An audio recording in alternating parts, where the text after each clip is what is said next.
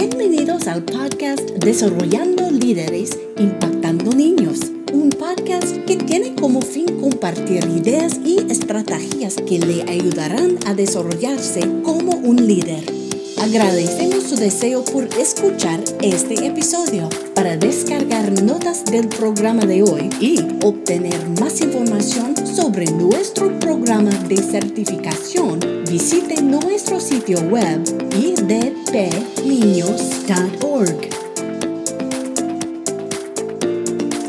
Hola, ¿qué tal? Mi nombre es Abigail Ávila y estoy muy emocionada de que puedan acompañarme en este nuevo episodio. Recuerden que estos podcasts los encuentran en las plataformas virtuales del Ministerio Internacional de Niños de nuestra iglesia. Así es que vamos a conversar, vamos a aprender y mm, el día de hoy no me encuentro sola, sino más bien me encuentro con un amigo que es muy especial para mi esposo y para mí, y muy probablemente lo van a estar conociendo más de cerca próximamente a través de los seminarios web que también encuentran en las redes sociales y en todas las plataformas de la Iglesia de Dios de la Profecía. Y él se llama Howard André Hall. Quiero compartirles un poco sobre quién es Howard. Y Howard eh, tiene más de 25 años de experiencia en el trabajo con las nuevas generaciones.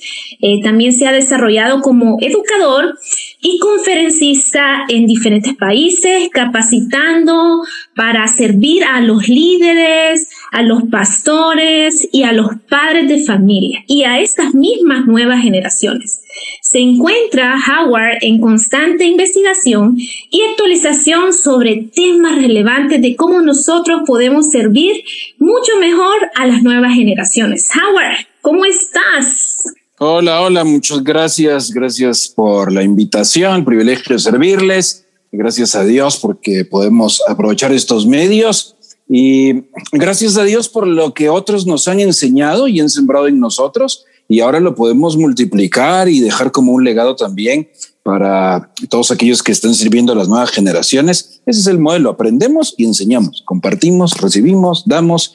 Qué bueno que podemos hacer esto. Muchísimas gracias por acompañarnos y conversar con nosotros. Sé que sos eh, una persona que tiene mucha experiencia y eh, definitivamente tiene mucho que compartir y lo has hecho y lo has plasmado a través de los libros que has escrito y a través de la unidad a ministerios donde Dios te, te permite servir. El día de hoy queremos conversar sobre un tema que lo vemos por donde quiera, o sea, lo vemos en la sociedad, lo vemos en el asunto de la familia, lo vemos inclusive en ese mismo ámbito de iglesia, cuando nos somos movidos a servir a Dios. Y es sobre las expectativas, Howard. Eh, queremos hablar sobre esto. ¿Qué pensás sobre las expectativas? ¿Cuáles son eh, las diferentes expectativas que inclusive como servidores de Dios eh, nosotros tenemos, aunque comprendemos que es un tema tan amplio y lo vemos por donde quiera? Bueno, con, con unos días de experiencia de ministerio, todos vamos a llegar a la conclusión de todo mundo espera algo de nosotros. Algunos lo dicen, ¿verdad? A viva voz y otros no, pero todo el mundo está observando, está esperando algo. Cuando estás en el liderazgo, evidentemente eh, las personas tienen este en su mente, ¿verdad? Un cuadro, una imagen de lo que deberías ser, de lo que deberías hacer, de lo que deberías decir, de lo que no deberías decir ni hacer y todo eso. Eh, por eso es que eh, es, es común y es normal. De hecho, hay que prepararse lamentablemente no es profecía, pero se va a cumplir, ¿verdad? Vas a escuchar críticas, vas a escuchar quejas, vas a escuchar eh, personas que no están de acuerdo, que no creen que eso está bien, que no lo deberías de hacer así. Algunos dicen, no, pues yo nada más dejo ahí un comentario, ¿verdad? Le llaman comentario, pero es, es crítica, etcétera, etcétera. Eh, bueno, hay que prepararse para eso, es parte de la realidad yo quisiera que no fuera así, pero así funciona.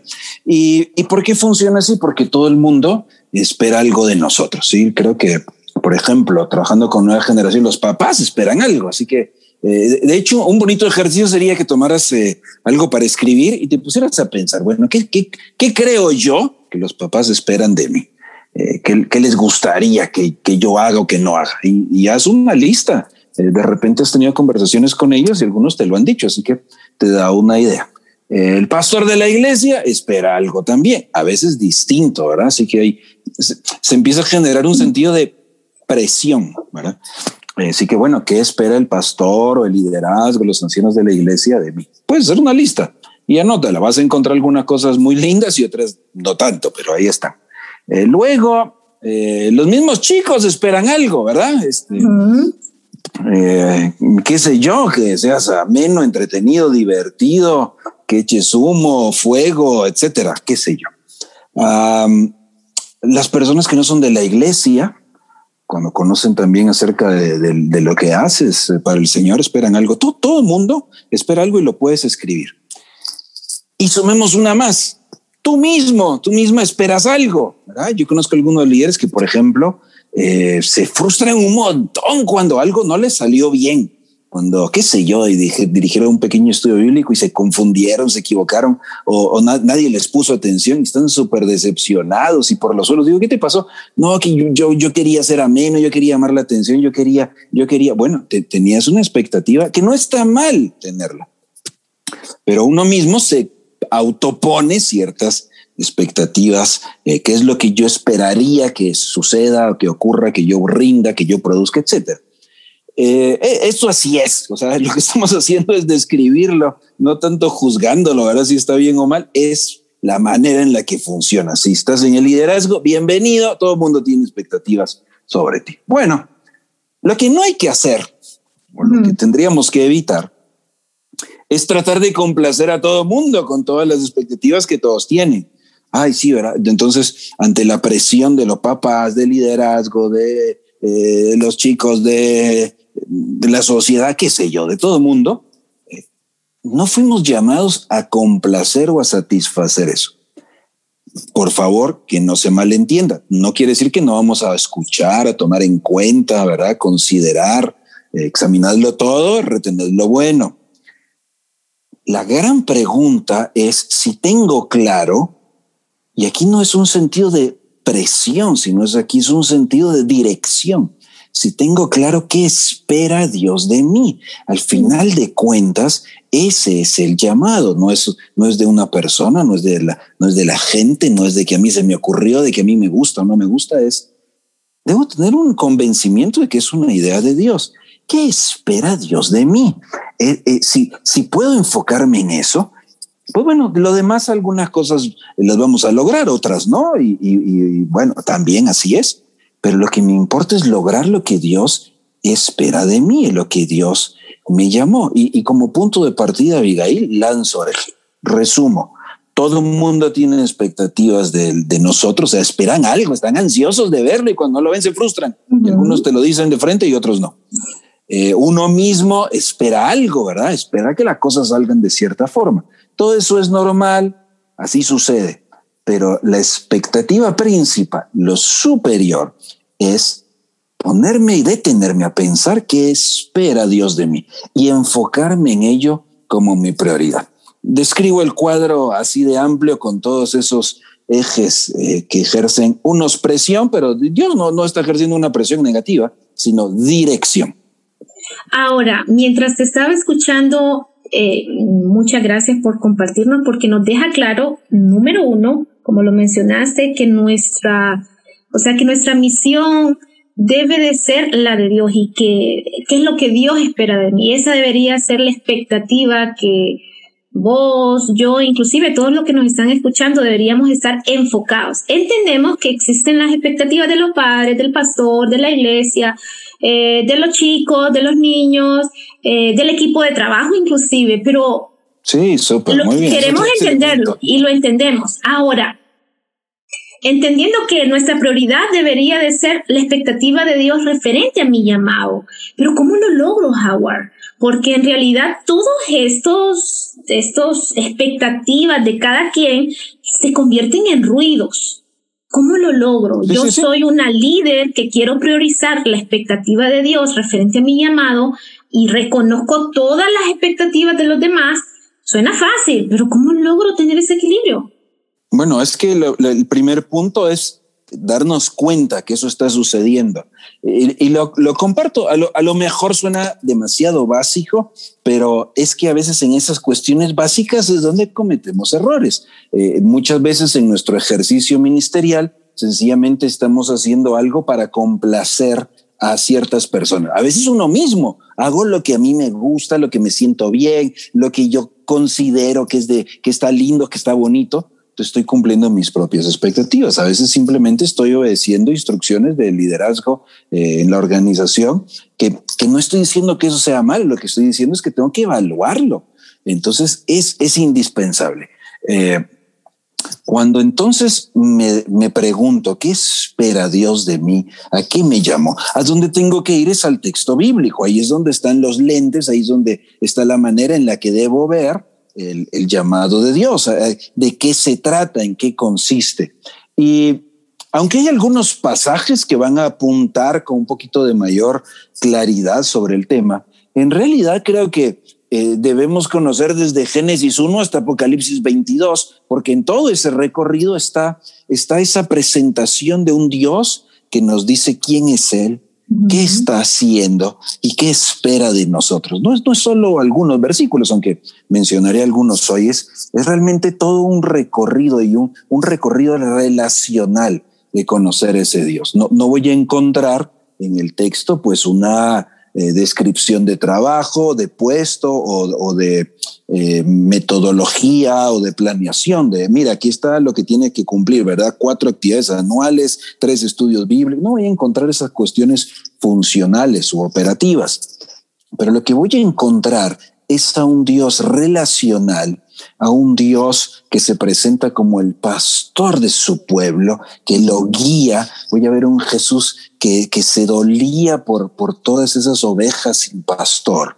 Y lo que voy a encontrar es que ese es el mismo llamado que Él nos hace a nosotros. Lo que me voy a dar cuenta es que a la luz de ese carácter de Dios, la metáfora es como de un pastor con las ovejas, ese es el llamado que nosotros tenemos.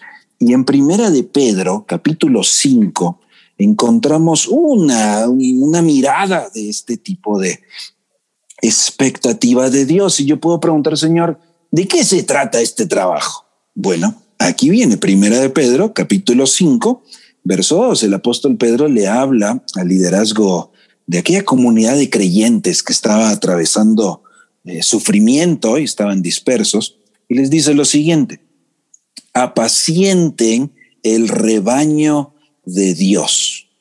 Aquí está la misma figura, es la misma figura del pastorcito con las ovejas, es la misma figura del Señor es mi pastor, nada me faltará. Dice, así como el Señor eh, trabaja y hace esto con nosotros, nosotros lo hacemos con otros. Así que este, apacienten o cuiden el rebaño de Dios que está entre ustedes, cuidando no por fuerza, sino voluntariamente no, no por ganancia deshonesta o ambición de dinero, que por cierto con las nuevas generaciones eso está fácil, ¿verdad? Porque plata no hay, eh, nos toca poner, sino háganlo con ánimo pronto, no como teniendo señorío, no siendo tiranos sobre los que están a su cuidado, sino siendo ejemplos de la grey. ¿De qué se trata? ¿Cuál es mi, mi descripción responsable? Señor, ¿qué tengo que hacer?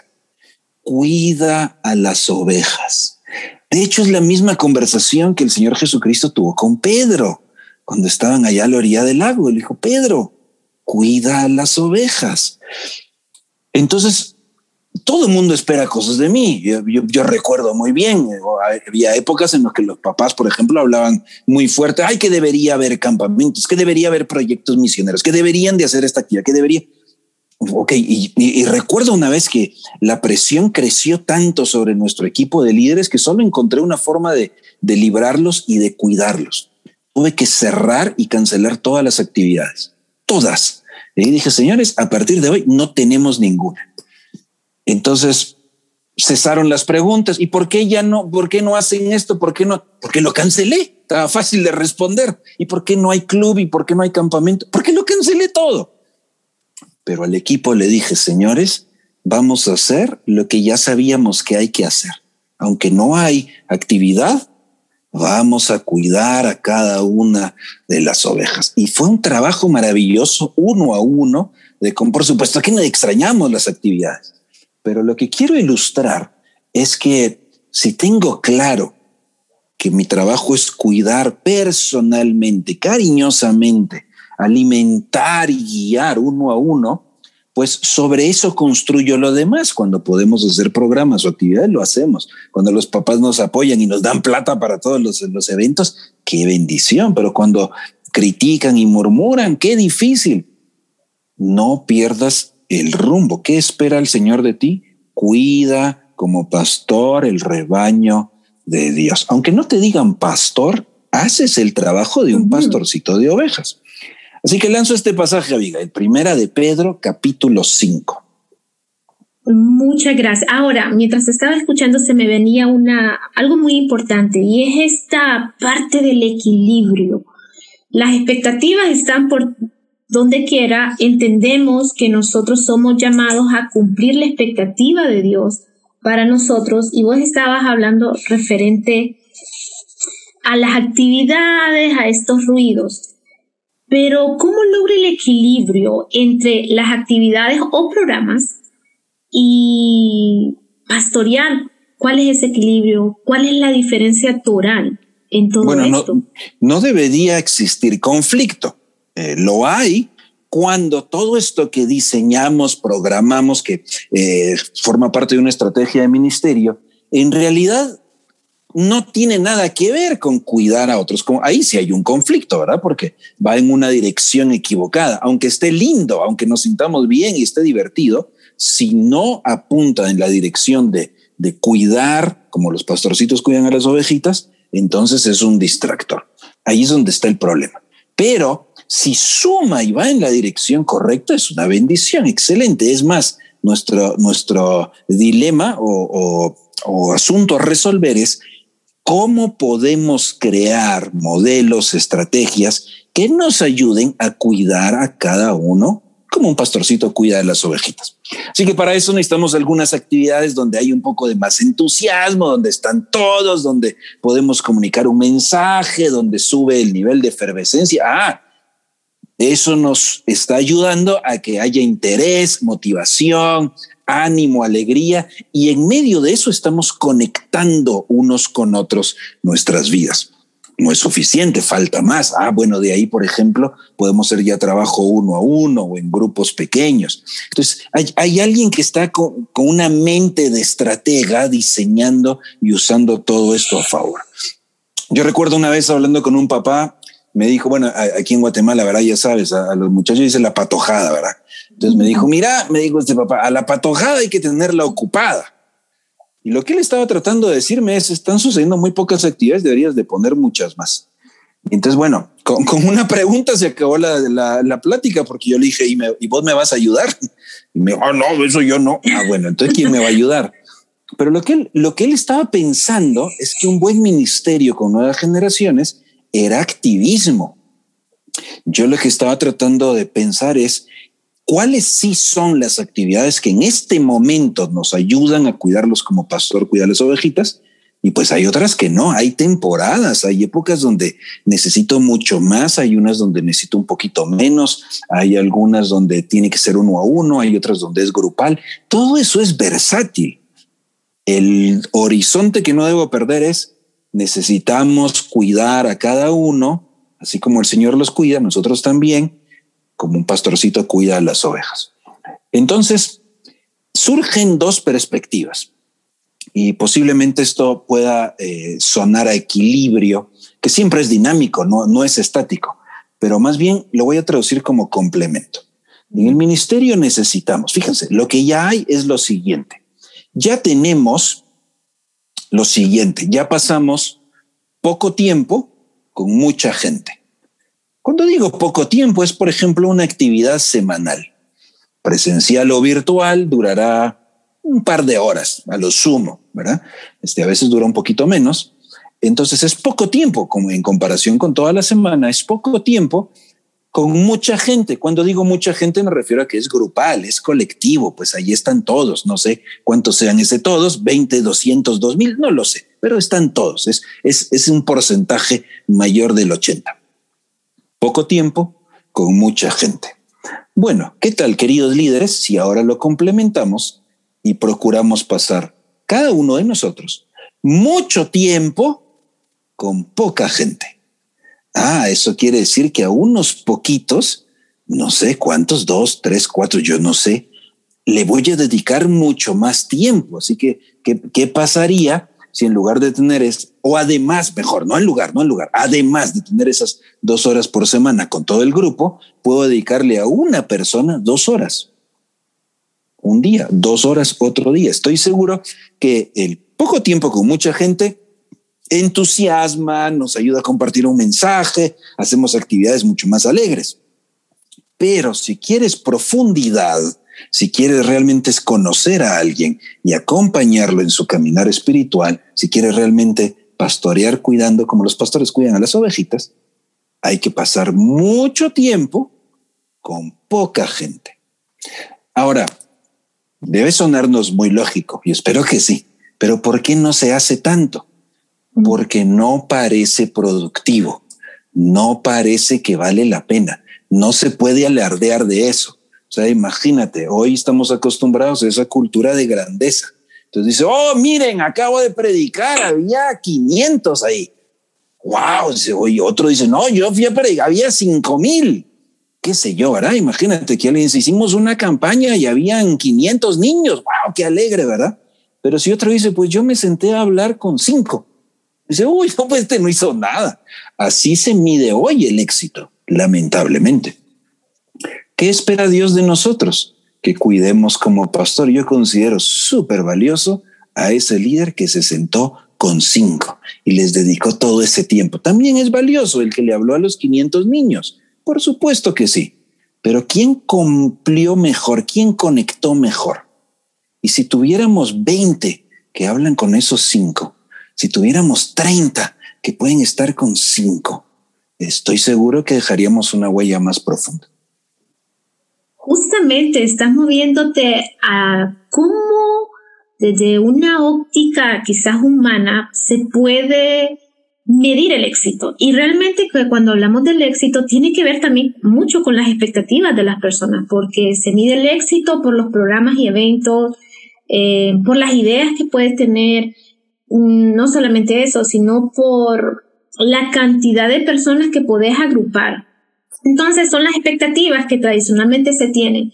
Entre más personas tenés en ese programa, evento actividad, eso es lo correcto. Entonces estás cumpliendo la expectativa de Dios. ¿Cómo lo logro, Howard? Por ejemplo, lo que me estás compartiendo a mí me parece que es fantástico y creo que es una filosofía de ministerio saludable y la comparto al 100%, pero hoy nos están escuchando líderes de niños líderes de niños que probablemente, ya sea de forma virtual o mm, presencial, no atienden a cinco niños. Entendemos que a donde quiera que nosotros vayamos, encontramos niños. Es la realidad. Y sumarle a esto los padres, los pastores, los programas y procesos de capacitación y toda una faena diaria en familia, que también es nuestra vida real, tenemos familia, ¿Cómo logro em, entender que el éxito está basado en este proceso y no en cantidades o en números? ¿Cómo logro ese equilibrio o, cambiar esa mentalidad que ha sido enseñada por mucho tiempo? Eh, la palabra clave que dijiste es mentalidad. Esa palabra me gusta mucho porque es la forma en la que pienso, en la que miro las convicciones que voy formando. Eh, eh, em, se, se, nos ha formado una mentalidad, una convicción de éxito limitada, voy a decir, muy limitada. ¿Por qué? Porque está basada en, en principios de la industrialización. Mm. Entonces, ¿qué hace la industrialización? ¿verdad? Nosotros tenemos que producir más unidades en menor tiempo y estandarizamos los procesos. Así que como si fueran, ¿verdad? Las famosas latas de sardina, hay que salgan todos iguales. Eh, entonces, por eso nos gusta, suena muy productivo dar una clase, ¿verdad? O darle, hacer una actividad a un club con, con niños y tener 50. Dice, mira, en 20 minutos le hablé a 50. productividad muy alta, muchas unidades en poco tiempo, todas estandarizadas. Ingenuamente pensamos que todos entendieron porque todos nos pusieron atención y todos fueron a aplicar lo que dijimos. No es cierto. Bueno, si, si el éxito lo mides bajo excelente, por supuesto, pues es mejor el que reunió 500 y el que reunió 50. Por supuesto que sí, pero está limitado porque ese puede ser el éxito de la convocatoria. Ah, pues mm. claro, midamos la convocatoria. Ok, ¿cómo nos fue haciendo el anuncio, saliendo a invitar, siendo suficientemente atractivos eh, para que pudieran venir, ¿verdad? O que los papás dieran permiso, entendieron, dimos la información. Podemos evaluar la convocatoria y medir el éxito de la convocatoria. Por supuesto, una convocatoria de 50 sería mejor que una de 20. Ningún problema con eso. El punto es que es limitado, porque no nos dice nada acerca de cómo estamos formándolos como discípulos de Cristo, cómo están entendiendo el Evangelio, cómo los estamos acompañando a la madurez. Y eso no se mide con ese tipo de datos. La única forma de poder medirlo es vida con vida, es a través de conversaciones. Yo ah, solamente cuando nos conocemos y platicamos, puedo saber si estás entendiendo el Evangelio y si lo estás viviendo puedo saber con qué estás luchando. Solamente de esa manera puedo saber qué te está enseñando el Señor y, qué te está costando. Es otro tipo de indicador. Es otro tipo de, de, éxito, entre comillas. Eh, no tiene que ver con, con, números precisamente, no tiene que ver con los KPIs que estamos acostumbrados por el modelo industrial, tiene que ver con relaciones y profundidad. Entonces, posiblemente algunos líderes, regresamos al inicio, se les ha impuesto una expectativa de convocatoria, de número de actividades, de personas involucradas, y eso consume energía y tiempo. Los programas y las actividades, ¿cómo demandan tiempo y energía? Preparación, solo para que vean, y sea presencial o virtual, la decoración o aquí la producción consume energía, consume tiempo y consume plata. Ah, por cierto, las tres cosas limitadas que tenemos, tiempo, energía y dinero, escaso. El invertir y, acercarnos a una persona y acompañarla, ¿qué creen? También demanda tiempo, energía y plata. Entonces, vamos a tener que ser audaces y hábiles y muy ágiles para hacer toda la planeación y producción de las actividades que nos van a servir para eh, conectar con, con las personas, con los, con los chicos, con los adolescentes, con quien estés trabajando, pero vamos a saber que allí no está la prioridad, ese es un medio. La prioridad está en las conversaciones que desarrollamos. Entonces, dos cosas muy prácticas. Número uno, necesitamos multiplicar al equipo. Porque yo no puedo organizar todo y hablar con todos y profundizar con todos. No es posible. Mientras más personas involucradas, mejor. Algunos no se van a involucrar en la planeación del evento y eso está bien, pero se van a involucrar en las conversaciones con las personas. Así que algunos no están en las sesiones y en, toda la planificación y en ir a hacer las compras. Está bien, pero invítalos a las conversaciones, que estén ahí presentes, que conecten, que conecten con los niños, que conecten con los papás. Sí, e, ese es un equipo valiosísimo. Cuando solo miro la actividad, no se me ocurre que también ellos pueden ser parte del equipo aunque no están al frente dirigiendo. Pero la segunda cosa, además de multiplicar el equipo, la segunda cosa es que no se me olvide solicitarle a todo mundo, y si puedo ser más agresivo, exigirles que el éxito aquí, señores, es cuántas conversaciones significativas tuvimos. El éxito de la convocatoria, el evento es que los videos funcionaron bien, que el sonido funcionó bien, que este pasó a hablar y no se equivocó. Todo eso está lindo. Bueno, ese es el éxito del programa. Está fácil de evaluar. Pero lo que nos vamos a sentar a medir es a quién conociste, con quién hablaste, conversaciones significativas. Y esa evaluación es más profunda y toma más tiempo. Si puedo, si puedo lograr que todos los del equipo tengan conversaciones significativas, esto ha valido la pena y ha dejado una huella. Aún si los videos no salieron bien, aún si el sonido no quedó muy bien, bueno, eso se puede reparar. Pero lo que no se puede reparar es haber perdido la oportunidad de conversar con alguien. Creo que así es como vamos haciendo ese cambio. Aunque tengamos la expectativa y nos exige, ¿y cuántos la primera pregunta que nos, ¿y cuántos vinieron? Pues usted cumpla y esfuércese para que vengan la mayor cantidad posible. Pero no te limites a eso, ¿sí? Primera de Pedro 5, cuiden como pastores a las ovejas. La gran pregunta que el Señor Jesucristo va a hacer no es cuántos vinieron, no es cuántos eh, ¿verdad? llegaron. Eso no es la gran pregunta.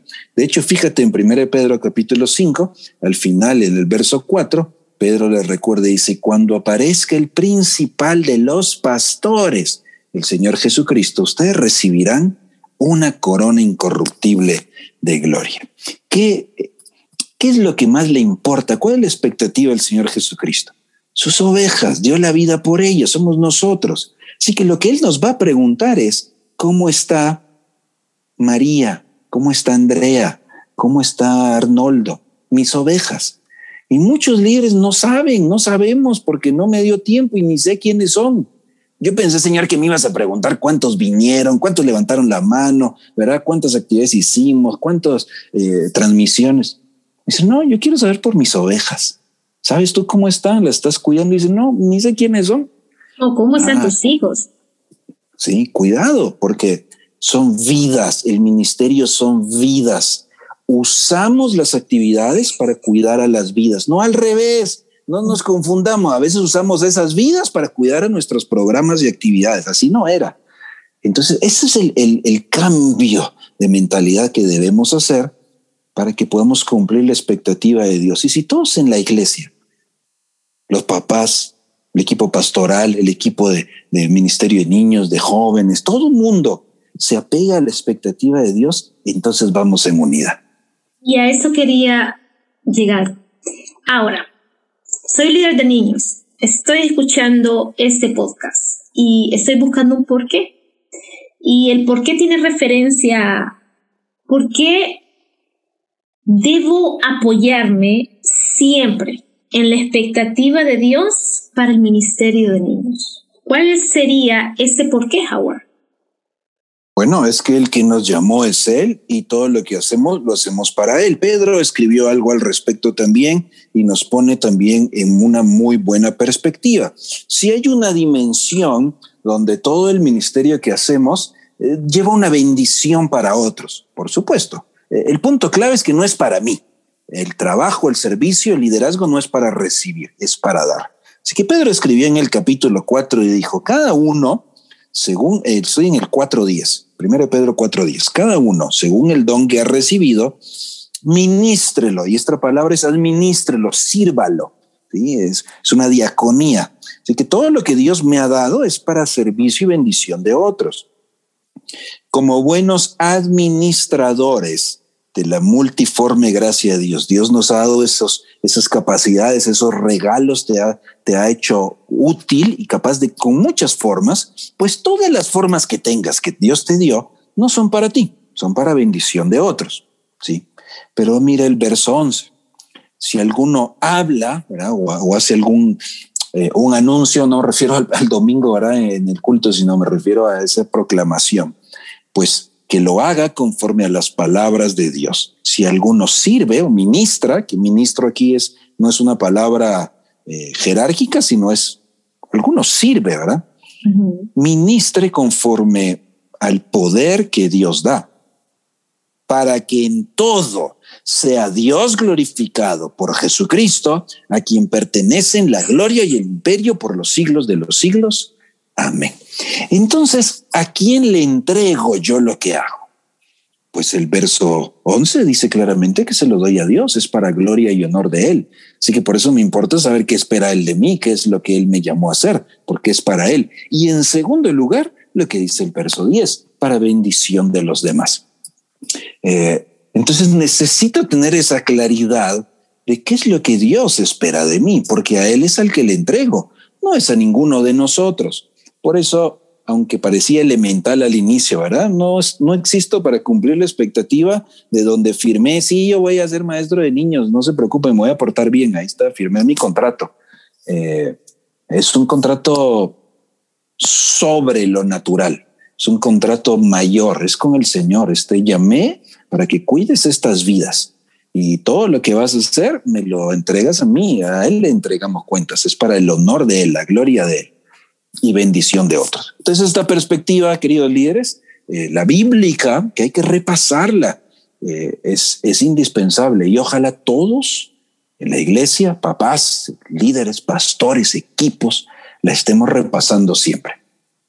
Muy bien, realmente este es un tema, Howard, amplio, eh, que debería ser constante en nuestra conversación día a día porque nos anima, nos refresca particularmente, yo pienso que hablar sobre las expectativas, pero más movernos y priorizar la expectativa de Dios y entender la diferencia entre los números y el éxito y en realidad todo se trata de él, bien lo dijiste, lo estabas compartiendo. Eh, nos aligera de una u otra forma nuestro, nuestro equipaje. Para ir finalizando, Howard, me encantaría que pudieras compartir quizás en este podcast, en este episodio de hoy, nos esté escuchando padres de familia, líderes, pastores, líderes de niños, abrumados, algunos con mucho equipaje, algunos con, ¿qué he estado haciendo? Probablemente algunos, eh, no, he estado afanado cumpliendo las expectativas de todos estos grupos y quizás no ha sido mi intención, pero sí me distraje y olvidé o, me distraje en la misión de Dios para mi vida a través del Ministerio de Niños. ¿Cómo logro encarrilarme? ¿Cómo logro volver hacia ese camino? Si pudiera brindarles un consejo práctico que deberían hacer, ¿cuál sería? Bueno, fantástico que, que, lo preguntes porque muchos hemos atravesado eso que describiste, ¿verdad? Este, eh, somos totalmente imperfectos y a veces no vemos bien, a veces no le atinamos, a veces estamos cansados, frustrados y a veces uno llega y dice, ya me cansé, yo quiero renunciar y ya voy a tirar todo. En ese momento uno se pregunta, oye, ¿por qué hago lo que hago ahora? ¿Por qué? ¿Cómo terminé en esto? Ah, porque bueno, fue, fue una idea de Dios que ha usado diferentes circunstancias pero eh, él estaba obrando, así que no sé cómo llegaste a estar en el ministerio en el que estás, pero estoy seguro que no se escapó de las manos de Dios. Una cuestión que nos puede ayudar muchísimo es contar con personas a nuestro alrededor a quien podamos rendirles cuentas, que nos hagan las preguntas difíciles. Eh, proverbios le llamaría a estos una multitud de consejeros. Le podemos llamar mentores también, son compañeros del camino que nos hacen preguntas que nos sirven para pensar. Algunas son preguntas difíciles que nos confrontan, pero algunas son preguntas de reflexión también. Nos ayudan a ver. Eh, te cuento un par de, ejemplos muy sencillos de mis amigos cercanos que tienen esta confianza conmigo que yo les he dicho, oye, cuando veas algo me lo dices, por favor, eh, eh, este, ayúdame, ¿verdad? tengo amigos que saben que tienen la confianza de llegar a donde yo estoy, verme a los ojos y decirme vas mal. Y yo los escucho. O sea, no me enojo, sino les agradezco y, lo han hecho. De acuerdo, uno llegó, entró a mi oficina, cerró la puerta, me vio los ojos y me dijo, vas mal. Usó otras palabras un tanto más coloquiales, pero fue así directo al grano. Y le digo, ok, explícame un poco más. Y tenía razón.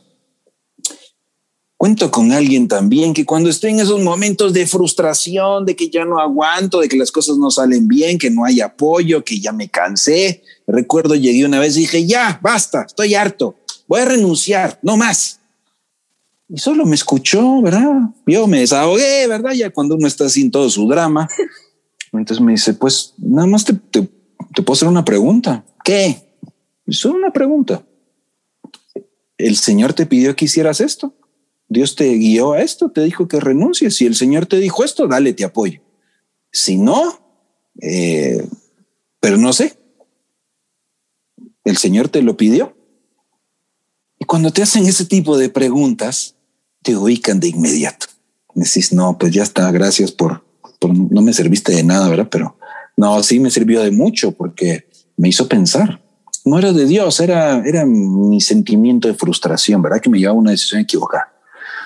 Me dijo, sí, yo no, no veo que Dios te entiendo, que es un momento frustrante eso, pero debe haber solución. Tener personas así cerca te ayudan a no perder el rumbo, no desubicarte, tener la dirección correcta. te preguntan, oye, ¿por qué vamos, por qué estás así? ¿Por qué pensaste así? ¿Por qué decidiste aquello? Pero lo hacen porque están siendo de, sabiduría en tu vida, en tu llamado. Eh, así que la pregunta elemental es, ¿cuentas con ese tipo de personas? Personas con las que puedes hablar sinceramente de cómo te sientes, de qué estás atravesando, de qué estás viendo, eh, o, qué te preocupa, o, o, que ya quieres tirar la toalla, qué sé yo. Pero personas que dicen, oye, necesito hablarte. O bien ese mismo tipo de personas ni siquiera esperan a que les digas, es más, se acercan y te dicen, oye, tengo pregunta de rutina. ¿Cómo vas? ¿Cómo estás? Y no es saludos superficiales. ¿Cuál es el estado de tu corazón? ¿Cuál es el estado de tus pensamientos? ¿Cómo vas? Todos necesitamos ese tipo de personas. El Señor nos diseñó para vivir en esa comunidad donde vamos a hallar sabiduría. Así que ánimo, queridos líderes. Si el Señor te llamó, mientras Él sea el pastor, vas a estar bien. Mientras Él sea tu pastor, nada me faltará, dice Salmo 23.1. Wow, amén. Como toda buena pentecostal. Muchísimas gracias, Howard, por compartir con nosotros sobre este tema tan, tan refrescante. Para mí es refrescante porque me recuerda, me, me afirma y me, me quita equipaje.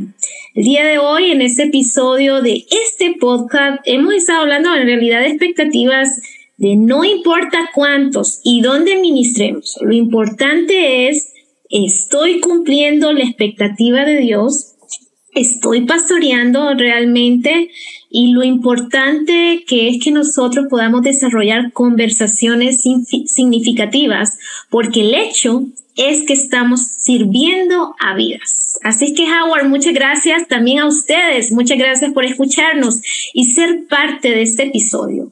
Eh, nos vemos en la próxima para seguir compartiendo en estas conversaciones significativas.